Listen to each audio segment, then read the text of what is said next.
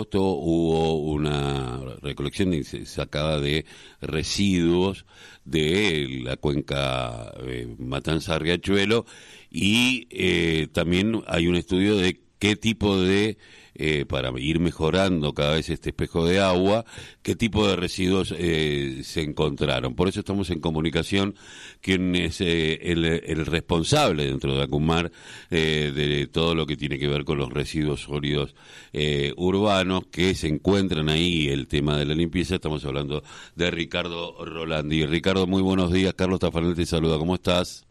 ¿Qué tal? Buen día, Carlos. Mucho gusto. Eh, eh, Ricardo, bueno, esto estamos viendo, estaba viendo algunos de los mapas que, la cantidad de residuos y uno dice, bueno, cuando empieza a ver que hay un 30% y pico de ramas, restos eh, forestales y desmalezación, dice, bueno, esto es biodegradable. Ahora, después se encuentra con un 24,67 de plástico y un 28,30 de neumáticos, lo cual hace que casi pues, tengan la misma cantidad.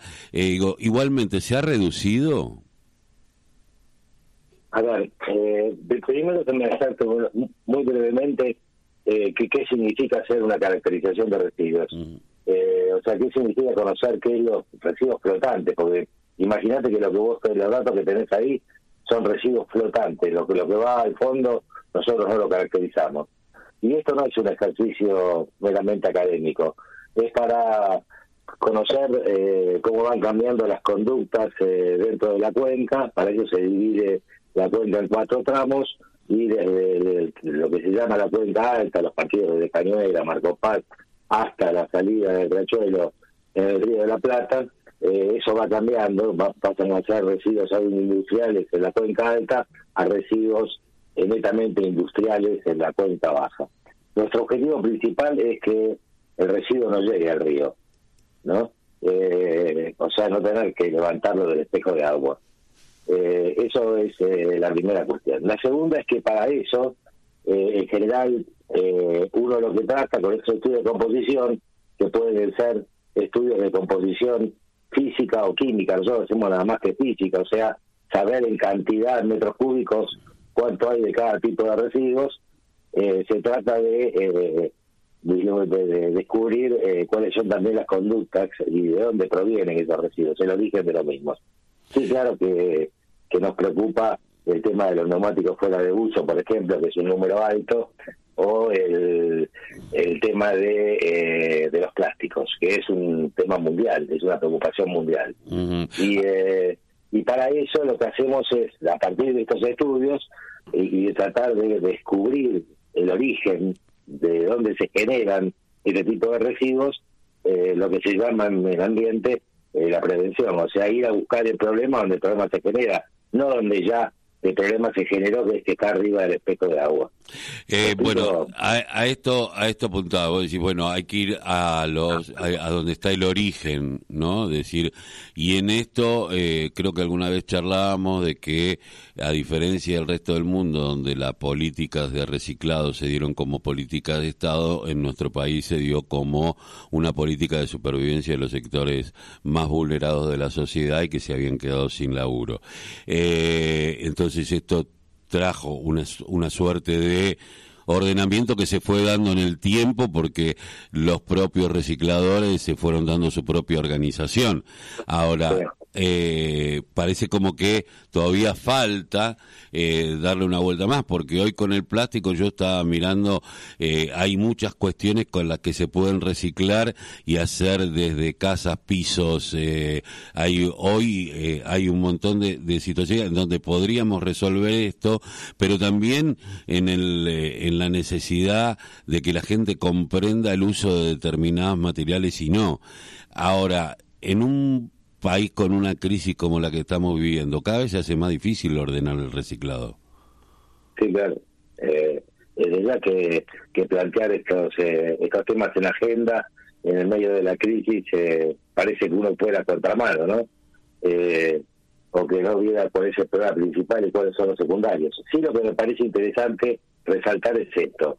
Eh, cuando el residuo toca el río, eh, ya no lo podemos mandar a una planta de clasificación porque habría que lavarlo tres veces, después tener una planta de tratamiento de líquidos.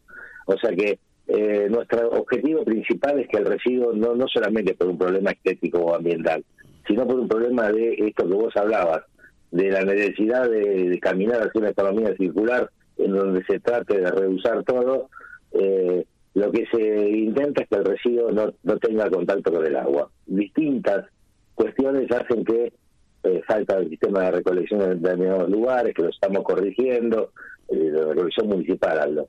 Eh, lugares en donde se disponen los residuos y entonces cuando los ríos, los arroyos, que son afluentes del, de afluentes del riachuelo, eh, crecen de agua, eh, arrastran esto al espejo de agua. Eh, bueno, todo eso hace que cuando periódicamente hacemos estos estudios, intentamos individualizar esta problemática para ver si la podemos corregir. Y vos pensás solo esto, que el solo el 30% de los residuos que están en la cuenca son residuos asimilables a sólidos urbanos. El resto son residuos de tipo de origen cloacal y a veces, lamentablemente, industrial, al cual estamos atacando fuertemente, ¿no? Eh, eh, eh, la pandemia ha complicado el tema de la inspección en términos industriales y los residuos que están volcando a la cuenca porque, bueno, el Estado estuvo más ocupado en algunas otras cosas que en la inspección y porque creo que Acumar puede inspeccionar, pero si no hay un acompañamiento de el Estado de cercanía es muy difícil complicó un poco, sí, claro. Eh, vos pensás igualmente que en la pandemia más dura, en los primeros meses, la población que, no consumía al mediodía en su casa, sino que consumía en los puestos de trabajo, estaba trasladada a su casa, o sea que es normal de que los primeros, en el primer semestre de pandemia haya aumentado un poco la cantidad de residuos de origen orgánico, que son los residuos de resto de alimentos. Eh, eso se normalizó. Igualmente quiero aclararte algo, una diferencia fundamental entre esta gestión y la gestión anterior a la nuestra, es que nosotros no nos ponemos felices cuanto más residuos recolectamos en el río. Nos ponemos felices de que el río no tenga residuos. Ojalá que baje, que baje esa cantidad. Porque quiere decir que estamos bien, que estamos haciendo bien las cosas desde el origen. Eh, para nosotros el indicador principal no es el aumento del residuo en el río, en todo caso es el aumento del residuo porque hay más consumo, como se está viendo en los últimos dos meses. Pero ese residuo no tiene que llegar al río. Antes, el indicador principal de la limpieza del espejo de agua era que recolectaban más residuos del espejo de agua. ¿Se entiende la diferencia? Sí, sí, totalmente. Es decir, yo no me pongo contento porque cada vez saco más mierda de un lugar, sino cuando esté limpio. Eh, eh, ahora, eh, teniendo, pero disculpa que haya sido tan gráfico, pero eh, hay algo que a mí me llama la atención. Los estados de cercanía y muchísimas veces resulta por una práctica eh, que se ha tenido durante mucho tiempo, en sobre todo en el conurbano bonaerense, de que algunos inspectores o algunas áreas eh, fueran más flexibles a el vuelco en algunos lugares, ¿no? Más allá de la decisión que pueda llegar a tomar el intendente y muchísimas veces esto, sobre todo en los distritos que son muy grandes, es difícil de controlar y si el vecino no lo denuncia, eh, va pasando, ¿no? En esto de tirar, yo soy de Quilmes y durante mucho tiempo se tiraron los eh, eh, eh, los transformadores con PCB, se, se terminaron tirando al Río de la Plata y esto con la mirada, la vista gorda de prefectura, por ejemplo, ¿no? Para dar un ejemplo. digo, ¿esto sucede? ¿Lo están viendo? Yo creo que no, no como una política de Estado. No, no, no, no, no, pero que hay, hay, que evidentemente hay vuelcos en donde, y hay gente que está tirando eh, y uno se les escapa. Mira, puede ser. Eh, hemos puesto ahora, Cuba implementó hace dos meses una, un equipo de inspección en territorio permanente las 24 horas, eh, que hacen promoción ambiental, pero aparte hacen inspección. Yo no he visto, y te, lo aseguro, en estos tres años de gestión nuestra, casi tres años, no he visto un camión de culata volcando al río basura. Sí he visto de que el vecino que no tiene un servicio regular de recolección por parte del municipio pone la bolsa en algún lugar en donde por determinadas condiciones hidrológicas esa bolsa termina en el río y después fue generada en un municipio y es llevada esa bolsa aguas abajo a otro municipio o en el peor de los casos es llevada al río de la Plata.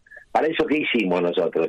Aumentamos la cantidad de barreras flotantes para retener el residuo lo más arriba, aguas arriba que se pueda.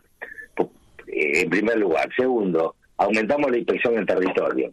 ¿no? Acordate que Acumar eh, no tiene eh, jurisdicción sobre los municipios, no es autoridad de aplicación. Eh, pero intentamos regularizar esa esa situación. Yo creo que eso que vos comentaste lo conozco perfectamente porque hace más de 30 años que estoy en, la temática de residuos, no, no, no se está repitiendo hoy en día. Hay una conciencia ambiental cada vez mayor y eh, eso eso eso no se está repitiendo. Eh, no hemos encontrado residuos peligrosos a mansalva eh, como se encontraba hace 15 o 20 años. Seguramente.